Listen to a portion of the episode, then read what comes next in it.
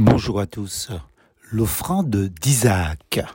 L'ange dit, ne porte pas la main sur l'enfant et ne lui fais rien, car je sais maintenant que tu crains Dieu et que tu ne m'as pas refusé ton fils unique. Genèse 22, verset 12. En Genèse chapitre 22, Dieu met Abraham à l'épreuve en lui demandant de tuer son pauvre fils Isaac. On explique généralement ce texte en disant que Dieu voulait savoir si la foi d'Abraham était assez grande. Certes, Abraham a prouvé qu'il était prêt à obéir à Dieu, même au prix de ce qu'il avait de plus cher, son fils, son unique, beau symbole de Christ, fils unique de Dieu, donné pour le salut de l'humanité. Jean chapitre 3, versets 16 et 17. Mais ce texte pose quand même bien des questions. D'abord, si l'on voit l'histoire du côté du Fils, finalement qui ne meurt pas, mais comment peut-on imaginer que Dieu ait demandé à Abraham une chose aussi cruelle que le meurtre de son fils? Ensuite, il est curieux que Dieu ait voulu faire passer un examen d'obéissance à Abraham. Dieu en aurait-il besoin? Lui qui connaît le cœur de l'homme. Un chronique 28, verset 29 et Romains 8, verset 27.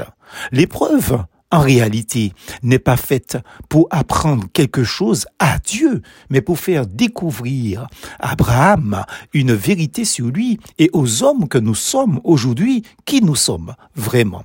Dans cette épreuve, Abraham a découvert, premièrement, il n'est pas forcément celui qui fait tout bien, mais plutôt comme celui qui a besoin de saisir une vérité fondamentale. Dieu n'est ni sanguinaire, ni l'une des idoles de Charan.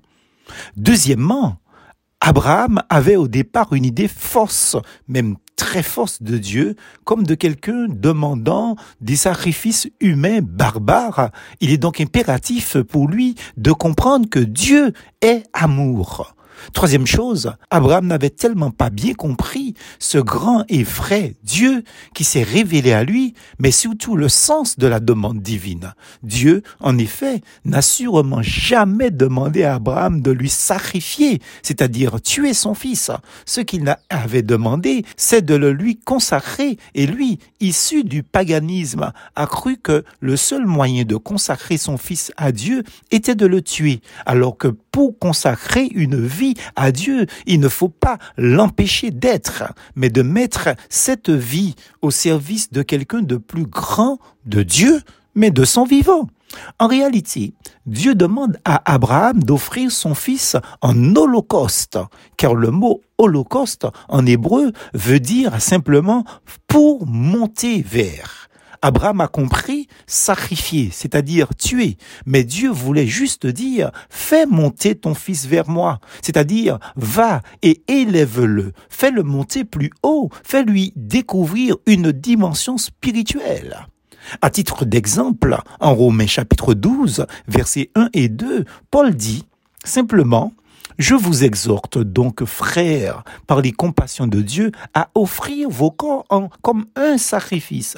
Mais la précision de Paul, par sa formation théologique de haute qualité et d'importance, il précise sacrifice vivant, saint, agréable à Dieu, ce qui sera de votre part un culte raisonnable. Car pour se consacrer à Dieu et lui rendre un culte, il faut être bel et bien vivant et non mort. Ô divine pédagogie, L'enfant, c'est aussi nous. L'instruction est aussi pour nous. Notre meilleure part, c'est notre âme, notre vie. Psaume 131, Mon âme est en moi comme un enfant, dit le psalmiste. Comment non pas se sacrifier, mais se consacrer à Dieu La réponse est de s'élever à Dieu, vers lui en fait. Il me semble que c'est la pensée paulinienne pour nous croyants. Il est temps pour nous de comprendre définitivement ce qu'ont dit les prophètes et le Christ lui-même. Samuel dit, l'Éternel trouve-t-il plaisir dans les holocaustes et les sacrifices comme dans l'obéissance à la voix de l'Éternel Voici l'obéissance vaut mieux que les sacrifices, et l'observation de sa parole vaut mieux que la graisse des béliers. 1 Samuel 15, verset 22. Abraham commet plusieurs autres erreurs que Dieu va l'aider à corriger comme il veut le faire pour nous aussi aujourd'hui. Il croit, par exemple, et pense qu'il faut non seulement cesser de vivre, mais renoncer à être pour être fidèle à Dieu, renoncer à toute joie comme celle d'être père d'un enfant promis et donné par Dieu lui-même. Ensuite, il agit comme un intégriste, justement, en confondant la parole de Dieu et les coutumes ignorantes de ses ancêtres païens. Ensuite, il acceptera quand même, in extremis, de changer sa vision de choses en sacrifiant le bélier. Il est donc bon et bienséant de rester à l'écoute de Dieu, d'accepter de remettre en cause ses principes, ses traditions et ses certitudes qui souvent n'ont rien à voir avec la divine volonté de Dieu.